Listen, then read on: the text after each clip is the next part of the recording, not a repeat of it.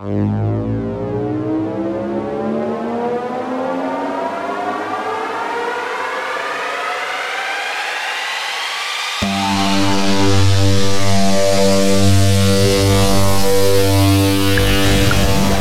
der evangelischen Landeskirche in Württemberg gibt es einen Aufstand. Ein Aufstand gegen eine Entscheidung, die die Synode Ende vergangenen Jahres getroffen hat. Statt endlich als eine der letzten Landeskirchen die öffentliche Segnung gleichgeschlechtlicher Paare zu ermöglichen, wurde ein entsprechender Entwurf zur Öffnung abgelehnt. Der Beschluss hat eine Schockwelle durch die Landeskirche geschickt und viele verzweifelt und wütend zurückgelassen, mich eingeschlossen. 80 Prozent der württembergischen Dekane fordern inzwischen öffentlich, nach dem Synodenbeschluss, eine Amtshandlung für die Segnung gleichgeschlechtlicher Paare einzuführen. Und mehr als 120 Pfarrer haben öffentlich gegenüber dem Bischof erklärt, dass sie zum Rechtsbruch bereit sind und ein gleichgeschlechtliches Paar trauen würden, wenn eine entsprechende Anfrage käme. Bisher aber bleibt rechtlich gesehen alles beim Alten. Und zwar, weil eine kleine, aber sehr aktive Gruppe Konservativer in unserer Landeskirche meint, sie müsse anderen ihre Vorstellung vom rechten Christsein aufzwingen und nicht akzeptieren kann, dass es auch andere Arten und Weisen gibt, den christlichen Glauben zu leben und zu verstehen.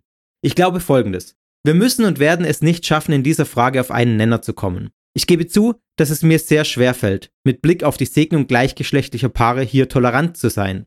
Ich halte es für ein fatales und sehr verqueres Bibelverständnis, aus der Heiligen Schrift herauslesen zu wollen, dass liebevoll und von Treue und Respekt getragene Partnerschaften nicht von Gott gesegnet werden, und zwar unabhängig vom Geschlecht. Ich halte das in letzter Konsequenz für eine Haltung, die zutiefst unchristlich ist. Aber, und das ist der springende Punkt, ich kann für diese Meinung einstehen. Ich kann dafür argumentieren, auch hart in der Sache. Aber ich muss letztlich akzeptieren, dass es in meiner Kirche Menschen gibt und geben wird, die das anders sehen. Ich kann niemanden dazu zwingen, sondern ich kann nur mit meiner Person und meiner Meinung dafür einstehen, dass sich etwas ändert. Meine erste Wut über den Beschluss ist inzwischen gewichen. Denn nie zuvor wurde so intensiv in unserer Kirche über die Segnung gleichgeschlechtlicher Paare diskutiert wie jetzt, nach dem Synodalbeschluss.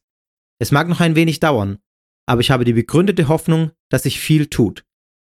Und am Ende des Weges steht vielleicht eine bessere Lösung als der schlechte Kompromiss, den die Synode Ende letzten Jahres knapp abgelehnt hat. Fabian Meisenhölder, theopop.de